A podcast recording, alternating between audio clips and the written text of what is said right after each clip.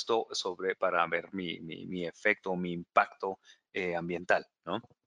que no afecte la salud es otro, o sea, que debido a una gran presencia, una gran cantidad, perdón, de, ese químico, que tal vez no cause irritaciones, que debido a, la forma en que yo lo tengo que añadir o, adherir al textil, pues no tenga algo que pudiera causar algún daño a la salud, ¿no? Eh, no debe afectar la textura y el color de la tela, eh, pues en algunos casos que, que tengas un tacto áspero y que vaya a, dañar, pues la, ahí sí que no sea tan deseable el textil como pues como se tenía originalmente por el hecho de haber añadido este tipo de tratamiento. Entonces, sí tenemos que ser muy cuidadosos en la selección de este tratamiento. Por ejemplo, si yo tengo un producto en línea, ya quedé con mi cliente, este es el color rojo que a él le encanta toda la vida y ahora le voy a agregar esto, ¿cuál puede, pudiera ser el efecto en eh, tanto el tacto, en el color o, u otras propiedades que, que, tenga el, el textil que ya están acordadas con el cliente?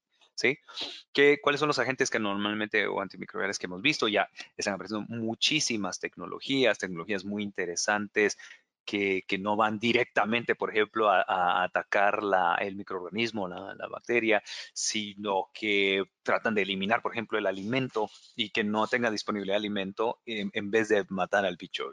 Muy interesante algunos de esos, pero por ejemplo tenemos los orgánicos como el, el, alcohol, el alcohol pues aquel que el clásico aquel del algodoncito de la mamá que, que le ponía el algodón sobre la herida a uno para matar todos los bichos que haya, pero justo pues junto con un grito.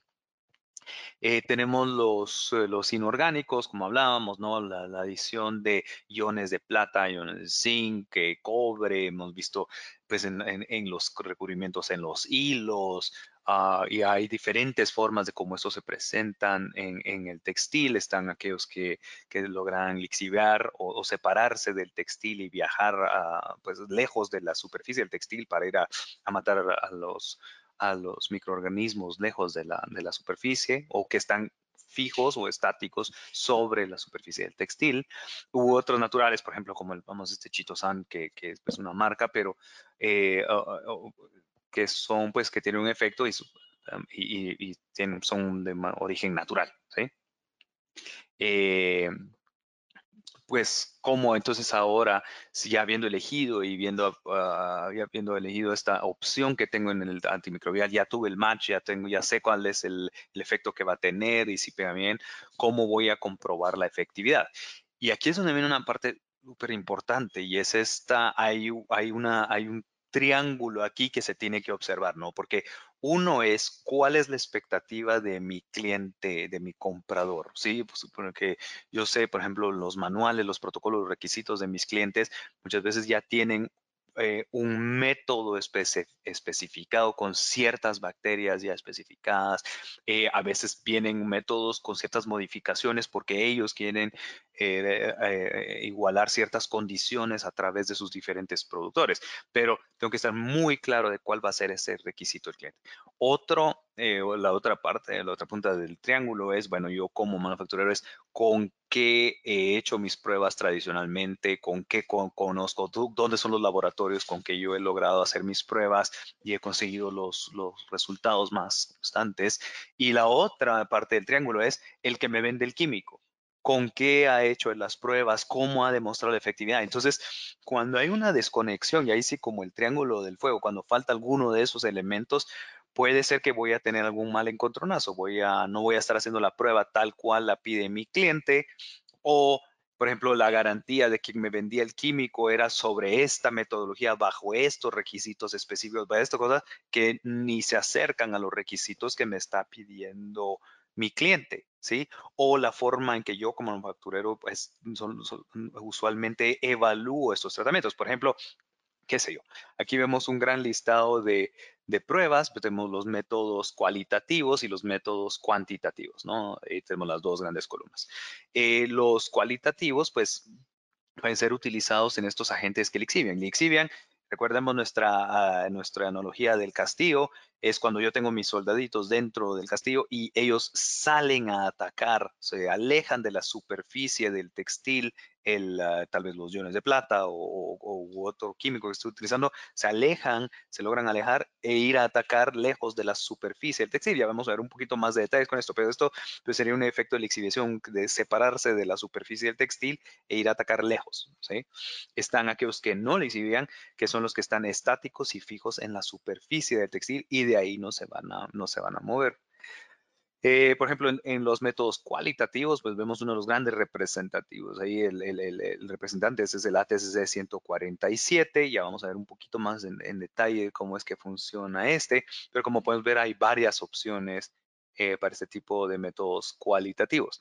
En los términos de los cuantitativos, y son los que me van a dar un dato numérico de cuál es el nivel de, de efectividad de ese tratamiento antimicrobial, pues ahí vemos los diferentes métodos. El, uno muy, muy famoso, el ATSC 100, al igual que también el GIS 1902 o el ISO 2743, muy, muy similares entre los, entre los dos. Y uno que estamos viendo que hace mucho también en la región ahora, que no, no, antes no, no, no, no, lo no lo trataba, por ejemplo, en este tipo de charlas, pero ya tenemos un buen tiempo de estar realizando estas pruebas, la, la STME 2149. Cada uno de estos métodos tiene unas características específicas, especiales, pero ¿qué pasa, por ejemplo, y ahí ah, volviendo a nuestro proceso, digamos, el que me proveyó el químico hizo sus pruebas de desarrollo, sus pruebas antes de ofrecérmelo y decir, yo logré demostrar mi efectividad, por ejemplo, con un ATCC 147 pero mi cliente eh, quiere el ATCC 100 y yo hice pruebas de desarrollo con el textil que le iba a ofrecer con el ASTME 2149. Si bien todos son, todos son eh, eh, pruebas anti, antibacteriales, pues tienen diferentes requisitos, diferentes uh, estándares, y ahí esa, esa, falta a veces de alineamiento es la que me da, puede llevar a esas sorpresas. Por ejemplo, hay situaciones donde ya lo vamos a ver un poquito más allá, pero la batalla, ¿se acuerdan la del castillo con los, los invasores? O esa batalla eh, se puede ser o de una hora o de 18 horas o de 24 horas. Y podemos claramente, pues ahorita ver en nuestra mente, ahorita en, esa imagen, cómo eso va a tener diferentes resultados. Una batalla de una hora, pues algo bastante, un contacto bastante rápido. Eh, obviamente hay unas condiciones que tienen que observar, pero eh, puedo ver cómo va a tener diferencias, como por ejemplo si me hiciera un análisis hecho en tiempos de contacto, digamos el tiempo de, guerra entre el antibacterial y la, y el, la, bacteria o el, microorganismo dura 18 horas o 24 horas. Ahí ya puedo empezar a ver cómo pudiera haber diferencias. Entonces, ese alineamiento es clave, ¿no? Eso es entender de cuál es la expectativa de mi cliente, con qué desarrollar mi producto y con cuál prueba me la están ofreciendo, ¿sí? Es bien importante yo juntar esas tres piezas. Y aquellos que hemos estado en la parte de sourcing, en la parte de, de, de, product management, es muy importante empezar a atar. Y yo sé que es un montón más de, de tareas que, que, este tipo de personas tienen, pero eh, ahí es donde ya me evito tal vez sorpresas, sorpresas al final. y, eso pasa con todas las pruebas y lo hemos visto en algunas de las mejores relaciones fábrica, proveedor y marca, ¿no? Y nosotros nos, toca en medio eh, ver, ver, la parte de las pruebas, ¿no? Entonces, hablando ya de una de las representantes de las cualitativas, ¿no? La ATCC 147, sí. Esta, eh, pues, es muy utilizado comercialmente, pues tiene un tiempo relativamente rápido para obtener resultados. Eh, es muy importante considerar cómo, es que se realiza esta prueba. ¿sí? Entonces yo lo que hago es, tengo una placa de agar, voy a colocar cierta cantidad de bacterias en cinco rayas, como las podemos ver acá, y prácticamente coloco el textil sobre sobre estas líneas de, bacterias que yo tengo aquí. Aquí hay eh, colonias formadas de, unidades formadoras de colonias. Eh, acá tengo una gran, perdón, eh, tengo una gran cantidad de bacterias que forman esta rayita que veo aquí. Ahí están creciendo y, proliferándose las, las, bacterias.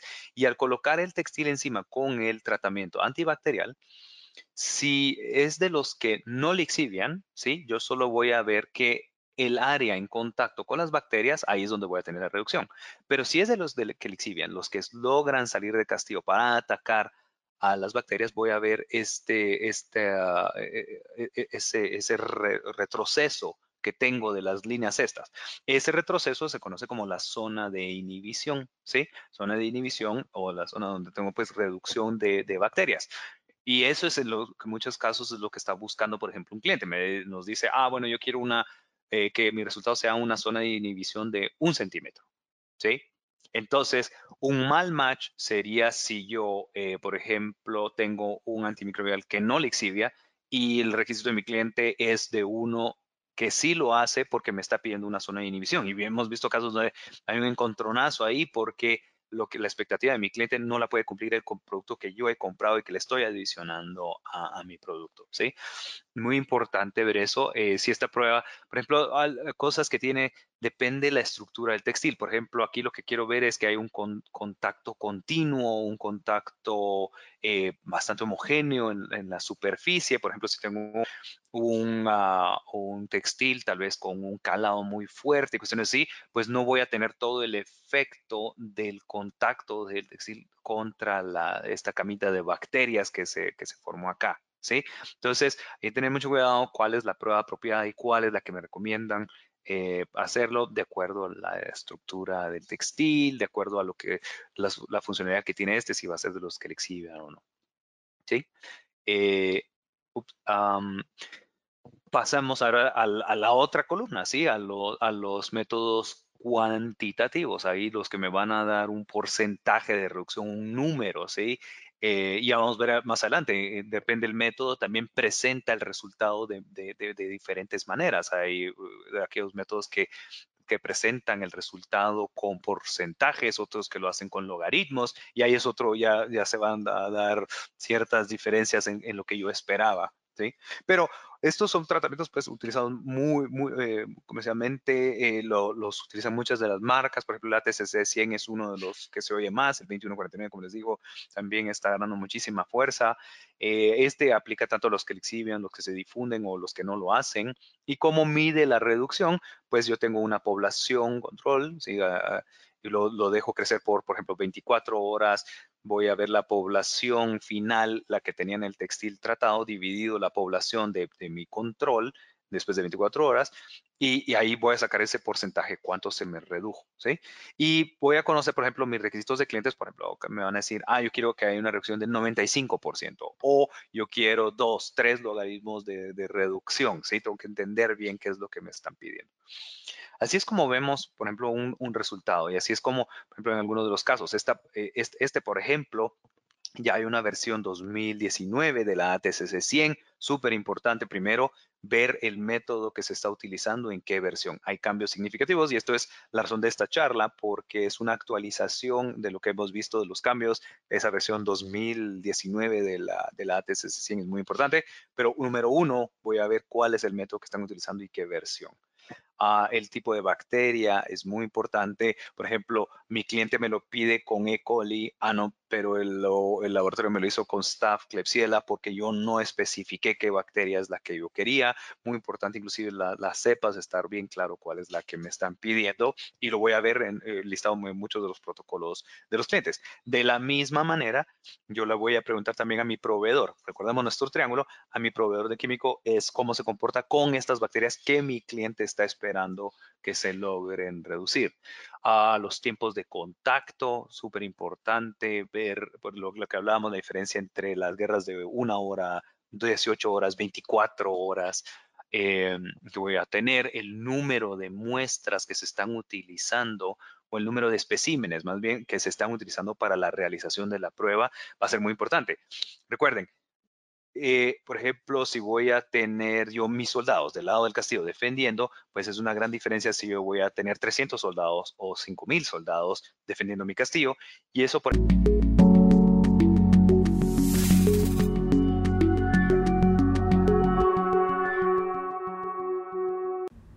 Sigue escuchando la siguiente parte de este podcast.